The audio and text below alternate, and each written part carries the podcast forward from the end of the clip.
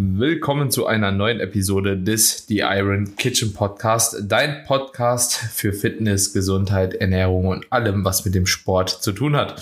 In der heutigen Episode haben wir mal wieder ein ganz besonderes Thema aufgrund der Nachfrage, auch aufgrund der hohen Nachfrage bezüglich intuitiver Ernährung und natürlich auch irgendwo der Herangehensweise, wie man sich so eine intuitive Ernährung überhaupt erstmal erarbeitet, weil tatsächlich ist das gar nicht mal so einfach und tatsächlich ist das natürlich auch mit sehr vieler naja, mit einem guten psychischen Commitment erstmal verbunden, sage ich jetzt mal.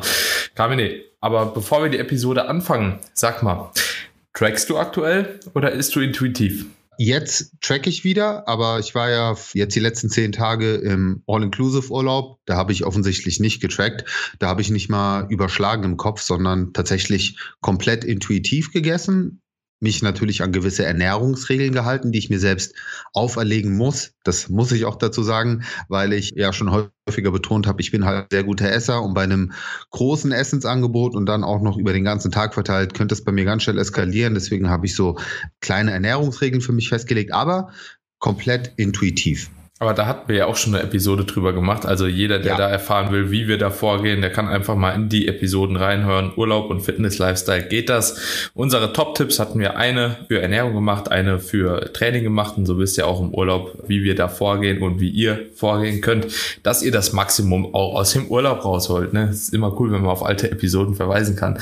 Auf ja. jeden Fall. Ich habe übrigens auch kein Gramm zugenommen in den zehn Tagen worauf ich sehr stolz bin. Und das, obwohl ich ein dezimierteres Aktivitäts- und Sportprogramm hatte, mhm. obwohl ich gefühlt schon mehr oder häufiger gegessen habe als daheim, auch von dem von der Mahlzeitengröße her. Also ich war ja mit meinem mhm. Sohn auch im Urlaub, dementsprechend konnte ich nicht meine sonstige Urlaubsregel befolgen, dass ich das Mittagessen ausfahren lasse mhm. und einfach nur mit einem Shake und ein bisschen Obst überbrücke, sondern ne, wenn der Kleine halt Mittagshunger hat, dann setze ich halt trotzdem irgendwie ans Buffet. Mhm. Von dem her bin ich da echt happy mit. Und äh, was ich dann nochmal ergänzend sagen möchte zu deinem Einstieg, also zum einen geht es natürlich darum, wie man sich das Ganze erarbeitet. Und ja, da muss man erstmal eine gewisse Grundlage schaffen, über die wir dann auch sprechen sollten. Aber ich sehe das Thema auch deswegen als sehr, sehr wichtig, weil ich auch das Ganze aus meiner Community-Seite sehe und weiß, dass viele mittlerweile gefangen sind im Kalorientracken, also sich dort auch eine Art von Essstörung entwickelt hat, und das Ganze ist ja ein sehr schleichender Prozess, wo man plötzlich Angst bekommt, die Kontrolle zu verlieren, wenn man nicht mehr trackt. Und ich fühle das sehr, weil ich selbst auch in dieser Situation war, zu meiner extremen Bodybuilding-Zeit, sage ich jetzt mal, wo ich wirklich jedes Reiskorn gewogen habe, wo ich teilweise auch nicht mehr auswärts gegessen habe, weil ich eben nicht genau tracken konnte. Und ich weiß, dass es ein langwieriger und psychologisch auch sehr anstrengender Prozess sein kann, sich ja, irgendwie wieder rauszuarbeiten. Aber ich habe es geschafft. Ich habe darüber auch ein YouTube-Video, das hatte ich ja schon mal gesagt, also verweist auch sehr, sehr gerne drauf, wo ich nochmal auf meinen persönlichen Weg zu sprechen komme. Aber einige der Aspekte möchte ich natürlich auch hier mit dir im Podcast besprechen, wie man eben schrittweise sich von dem strengen Kalorientracken hinbewegen kann zu einem etwas intuitiveren Ansatz. Und mit intuitiv meine ich jetzt auch nicht, dass man sagt, okay, ich darf nie wieder tracken oder ich darf auch nie wieder eine Küchenwaage nutzen. Aber man kann dort eben auch einen sehr, sehr schönen Kompromiss finden aus beiden, dass man eine gute Balance findet. Und ich glaube, wenn sich mehr Menschen dorthin bewegen, dann haben sie natürlich auch ein Stück weit mehr Lebensqualität offensichtlich, weil einfach dieses mentale, dieses ja sich unter Druck gesetzt fühlen, dieses Triggern entfällt und ich finde ab dem Zeitpunkt kann man erst so richtig seine Ernährung genießen. Mhm, definitiv. Ich möchte auch einfach nochmal ganz kurz, ich habe übrigens auch eine ziemlich lange Episode mit der Verena Grimm auf dem The Age of Iron Podcast gemacht gehabt schon mal. Die ist jetzt ein bisschen älter schon mittlerweile, aber auch sehr, sehr gut. Die hat da auch richtig viele wichtige Inputs gegeben, weil sie sich auch extrem stark mit dem Thema beschäftigt hat. Also auch hier kann ich euch einfach mal verweisen, wenn ihr noch mehr zu dem Thema hören wollt, checkt unbedingt mal die Episode, die war wirklich sehr, sehr gut geworden. Also habe ich extrem gut in Erinnerung. Und intuitive Ernährung, ich finde, da muss man auch immer ganz klar dazu sagen, intuitive Ernährung ist ja wirklich, also wenn man dem Ganzen nachgeht, das wäre, du isst, was du in dem Moment für richtig hältst. Ja, also da muss man auch ganz klar abgrenzen, eine gewohnheitsbasierte Ernährung, wenn wir halt eben davon sprechen, um gewisse Routinen beizubehalten. Beispielsweise wir stacken immer Obst, Gemüse irgendwie zu einer Mahlzeit, ein bisschen Protein zu einer Mahlzeit, gucken halt eben, dass wir halt eben gewisse Fette nicht essen etc.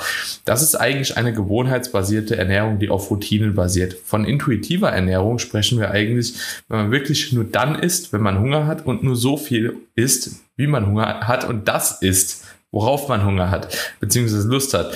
Und da muss man natürlich auch in gewissermaßen, finde ich, immer so ein bisschen unterscheiden. Möchten wir das haben? Ja, also möchten wir wirklich intuitiv essen und da halt eben komplett psychisch frei sein oder möchten wir so ein Hybrid fahren und versuchen einfach einerseits den Sport, die Gesundheit zu fördern, jetzt abgesehen von der mentalen Gesundheit, weil die wird bei intuitiver Ernährung wahrscheinlich am besten sein.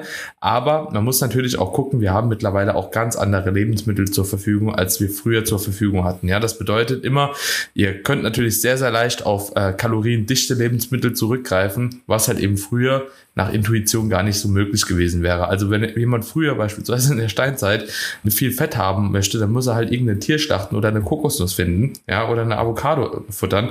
Aber ja, wenn wir hier heute ein bisschen was Kaloriendichtes haben wollen, so, dann gehen wir halt den nächsten Meckes so und hauen uns halt eben erstmal 2000 Kalorien mit einem Meal rein dort, ne, weil das ist auch gar kein Problem.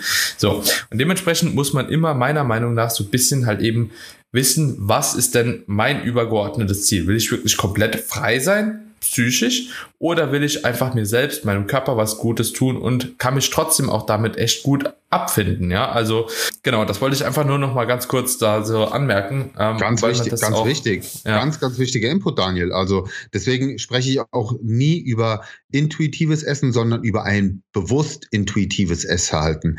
Und ja. das implementiert nämlich auch genau diese Routine, über die du gesprochen hast, über die wir auch schon ganz oft in Podcast-Episoden gesprochen haben, mit Protein zu jeder Mahlzeit, Gemüse, Obst und das, was du eben gerade angesprochen hast. Deswegen sehe ich einen intuitiven Ernährungsansatz, so wie er auch auch von einigen, äh, ich will jetzt keine Namen aussprechen, aber von einigen Influencern auch ganz oft promoted wird, um es mal so, zu, so auszudrücken, weil natürlich auch gewisse Programme dahinter sind. So, ja, hör auf dein natürlich, äh, natürliches mhm. Sättigungsgefühl und so weiter. Bullshit, weil, wie du schon gesagt hast, die Lebensumstände haben sich verändert und unser Gehirn kann da absolut gegen uns spielen und das kann ganz, ganz schnell nach hinten losgehen. Deswegen würde ich immer eine intuitive Ernährung in Kombination mit den Routinen, die wir hier ansprechen, kombinieren. Ja, und was ich da auch noch dazu sagen muss, dass, was du gerade angesprochen hast, das ist auch wirklich, ich kenne auch so viele, die halt eben sagen so, ja, ich war halt essgestört und habe Bodybuilding gemacht und habe Fitness gemacht, aber jetzt bin ich halt eben gar nicht mehr essgestört, weil ich esse jetzt nur noch natürliche Lebensmittel und mm. so.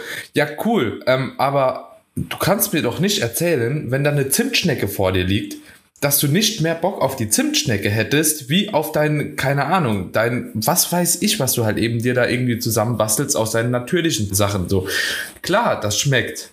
Aber du kannst doch nicht verleugnen, dass andere Sachen auch gut schmecken. So beispielsweise du, wenn du jetzt irgendein Fitnessgericht nachkochst, du sagst ja nicht, ey, das schmeckt komplett scheiße. Nee, das hat nur Bullshit-Nährwerte. So, aber trotzdem schmeckt es ja, weißt du, wie ich meine?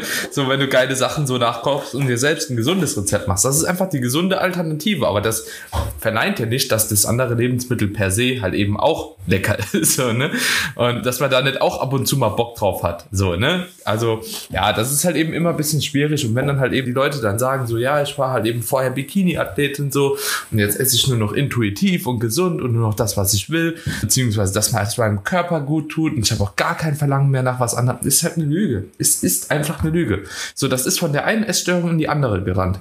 Ja, so. ja, Orthorexie nennt sich das, glaube ich, ne? Dieses extreme Clean Eating, was ja auch äh, ein Problem sein kann. Aber ja. komm, lass uns mal in, in die Podcast-Episode yes. einsteigen. Und ich glaube, ein ganz guter Einstieg, um sich zum intuitiven Essen hinzubewegen ist, und ich glaube, da sind wir beide auch auf einem Level, sich natürlich erstmal auch mit dem Kalorientracken oder mit seiner Ernährung, mit Lebensmitteln zu beschäftigen. Und ohne da jetzt zu tief drauf äh, einzugehen, weil darüber haben wir auch schon Episoden abgedreht. Aber schlussendlich ist es schon wichtig, erstmal eine gute Wissensgrundlage zu haben. Was sind proteinreiche Lebensmittel, kohlenhydratreiche Lebensmittel, äh, was sind gute und vielleicht nicht so gute Fette, wie viel steckt wo drin, ja, dass man zum Beispiel auch weiß, okay, ein 100 Gramm Magerquark liefert halt 12 Gramm Eiweiß, im Vergleich dazu liefert uns ein Naturjoghurt vielleicht fünf Gramm Eiweiß, dass man halt weiß, was sind proteinreichere, weniger proteinreiche Lebensmittel und so weiter. Also überhaupt erstmal ein Gefühl für Nährwerte zu bekommen und natürlich auch für Kaloriendichte, dass man auch ein gutes Augenmaß bekommt, ja, und Portionen abschätzen kann, weil wenn du noch nie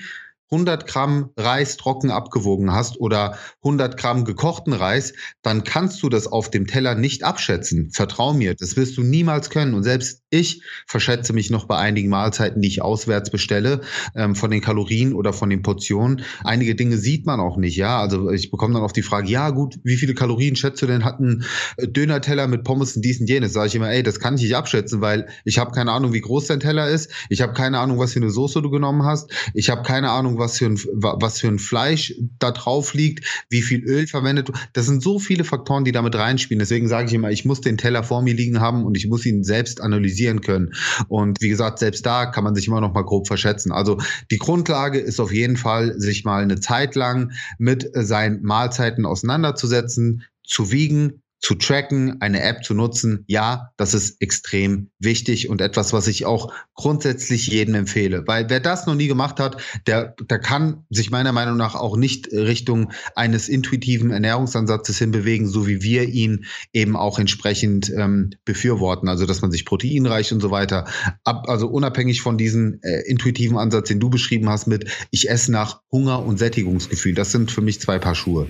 Ja, definitiv. Und grundsätzlich würde ich auch sagen, so dass Tracken an sich auch nicht unbedingt was Schlechtes ist. Also viele Leute. Gar nicht. Ja, also so, man muss es einfach halt eben mal gemacht haben. Was heißt man muss? Man muss gar nichts. Aber wenn man halt eben auch einfach langfristig. Man, man sollte. Es ist genau, empfehlenswert. Genau.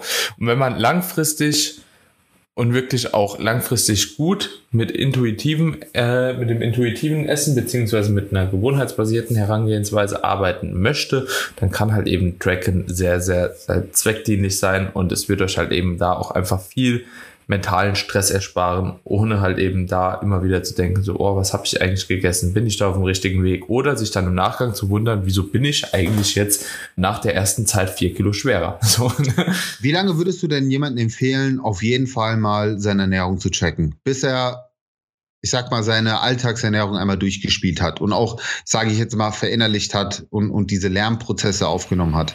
Mhm. Das ist eine gute Frage. Das ist tatsächlich eine gute Frage.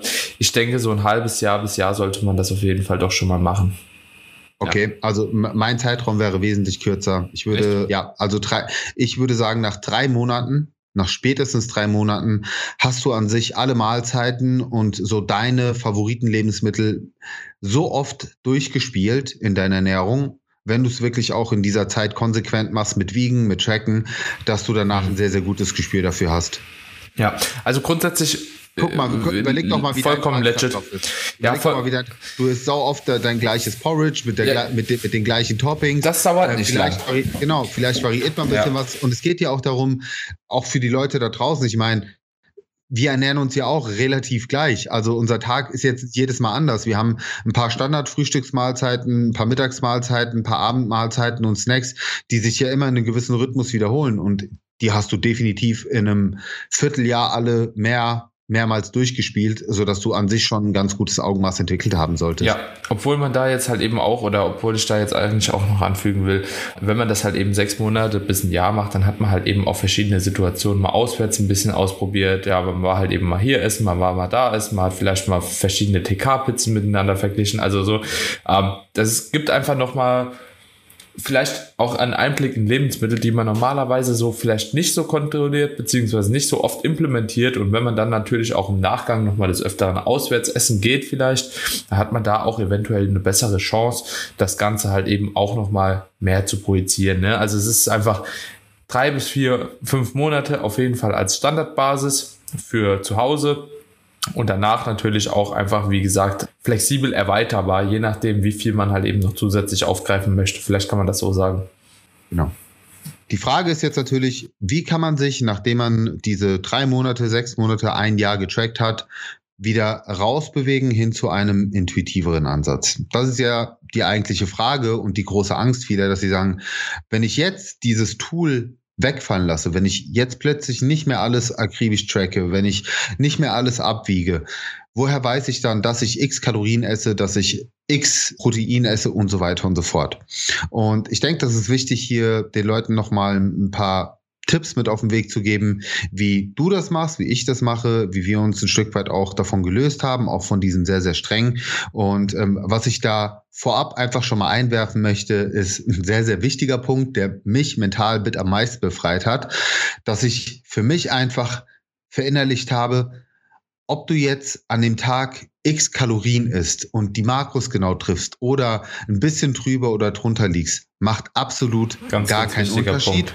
Und vor allen Dingen auch, und das ist ja auch nochmal wichtig, den Leuten verständlich zu machen, selbst wenn du alles genau trackst, alles abwiegst, hast du allein aufgrund der natürlichen Lebensmittelschwankung teilweise 200 Kalorien oder mehr Unterschied, die du jetzt gar nicht auf dem Papier siehst, die aber faktisch da sind. Und genau das hat, hättest du ja im Prinzip auch beim intuitiven Essverhalten, wenn du dich ein bisschen überschätzt oder unterschätzt, dass du quasi diesen Ausgleich immer mit drinne hast. Und deswegen, das ist das Erste und Wichtigste, bleib entspannt, weil der Unterschied zwischen du machst eine Punktlandung und du liegst ein bisschen drüber oder drunter, der ist überhaupt nicht spürbar. Und wenn du kein Wettkampfathlet bist oder was weiß ich, also wirklich auch, äh, keine Ahnung, Leistungssportler, bei dem das extrem relevant ist, spielt das sowieso keine Rolle. Und äh, das ist das Erste, was du auf jeden Fall berücksichtigen solltest, was du in deinen Kopf verankern solltest, um dich schon mal mental zu entspannen und zu sagen, okay, ich gebe dem Ganzen auf jeden Fall mal eine Chance.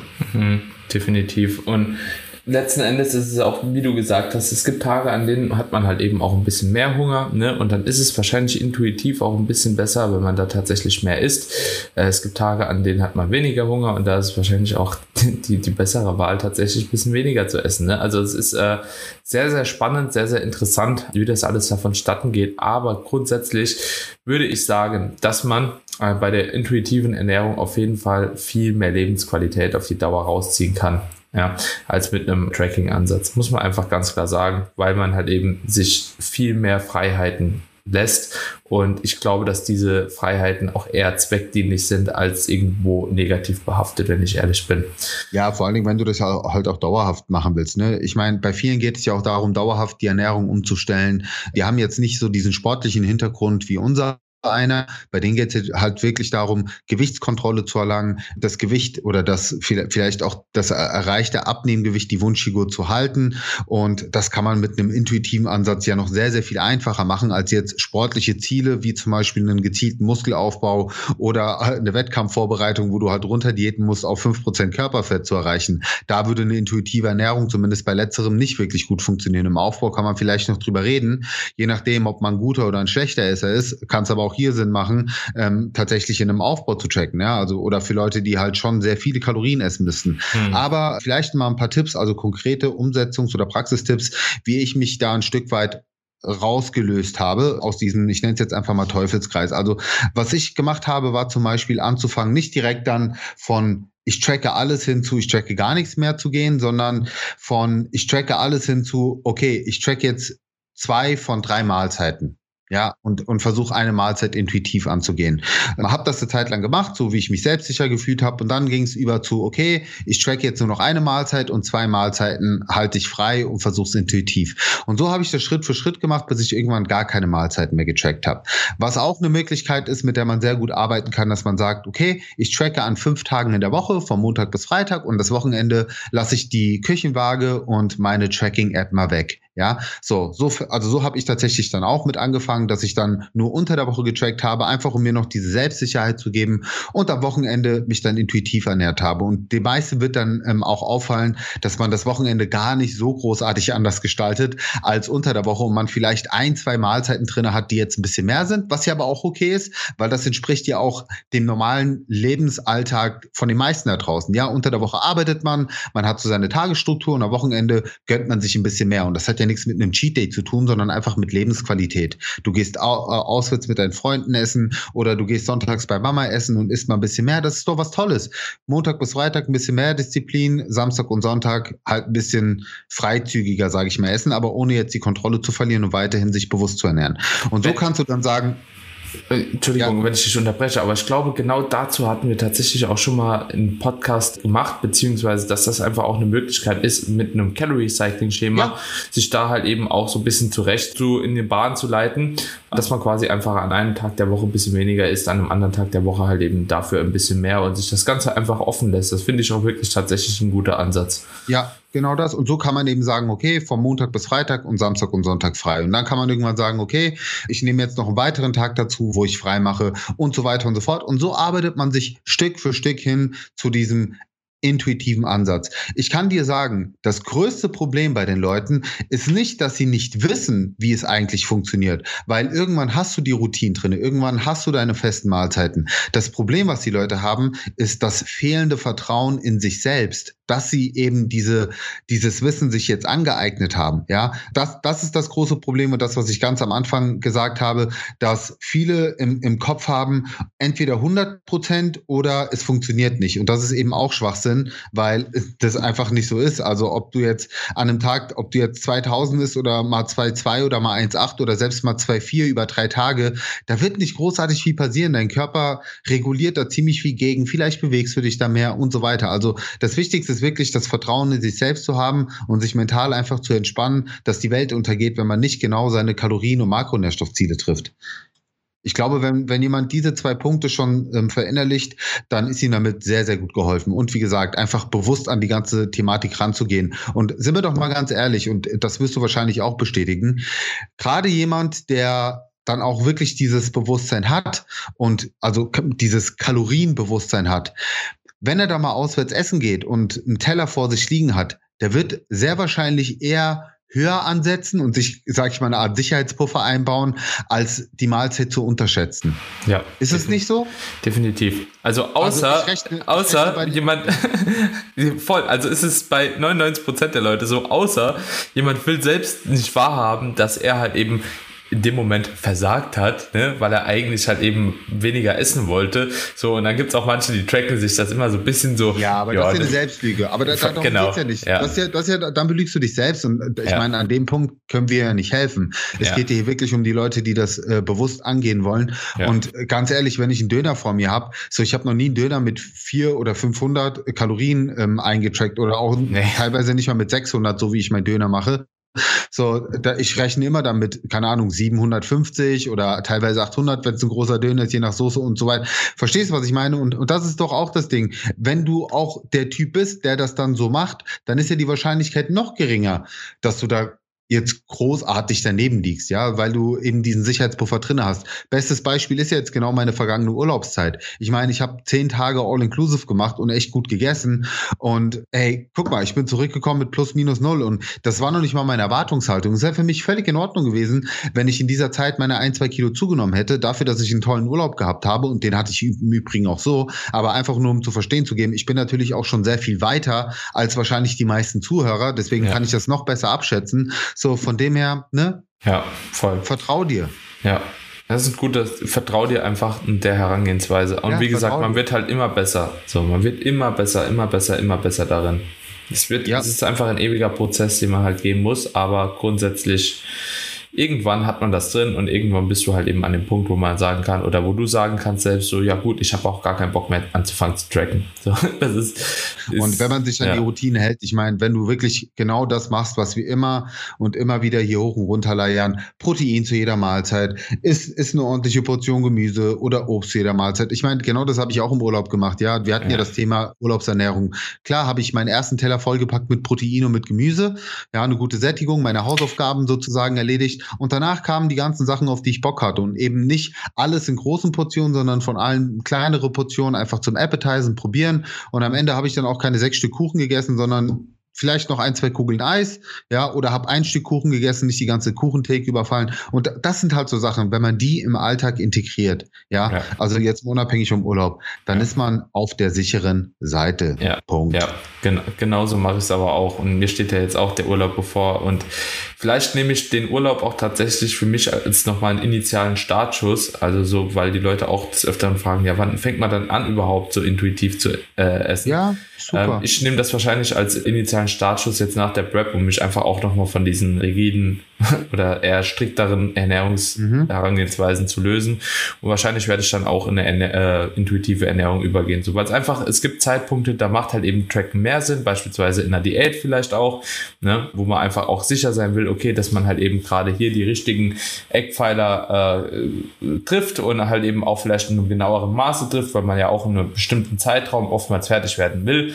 Und da gibt es Zeiträume wie beispielsweise entweder so eine Maintenance-Phase oder halt eben also so eine Erhaltungsphase oder halt eben auch eine Aufbauphase, wo es vielleicht auch gar nicht so wichtig ist, ob man jetzt ab einem bestimmten Körperfettanteil 100 Kalorien, 200 im Überschuss ist oder teilweise sogar auch vielleicht mal nur auf Erhalt ist. Ja, das macht letzten Endes dann wahrscheinlich im Hinblick auf die Proteinsynthese nicht mehr den Überunterschied und auch im Hinblick auf das Wohlbefinden und auf die, die Flexibilität in der Ernährung halt eben nicht. Ne? Also, weil das ist ja auch nochmal so ein Thema, Hast du weniger Kalorien zur Verfügung, ist es natürlich auch ein bisschen schwieriger, intuitiv zu essen. Absolut. So, ne?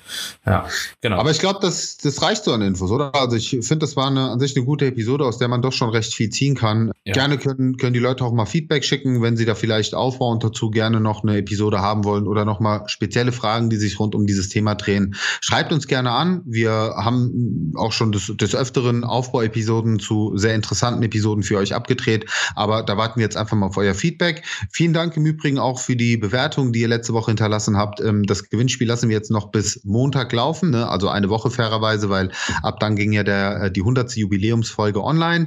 Und ansonsten, falls du noch keine Bewertung dagelassen hast, dann lass uns bitte jetzt nach dieser Episode auf jeden Fall mal ein bisschen jetzt. Liebe da. ähm, supporte unseren Podcast und ja, dann werden wir auf jeden Fall hier noch sehr, sehr lange gemeinsam Spaß haben. Ja, auf jeden Fall. Sehr cooler Abschluss. In diesem Sinne auch nochmal ein Dankeschön von mir an jeden von euch euch, der den Podcast bis dato bewertet hat, an die vielen, vielen lieben Nachrichten, die jetzt auch im Zuge der 100. Episode reingekommen sind. Hat uns wirklich mega gefreut, auch dass der Support da von euch so da ist. Und in diesem Sinne, meine Freunde, wir hören uns dann spätestens Mach's zur nächsten gut. Episode wieder. Ciao, ciao.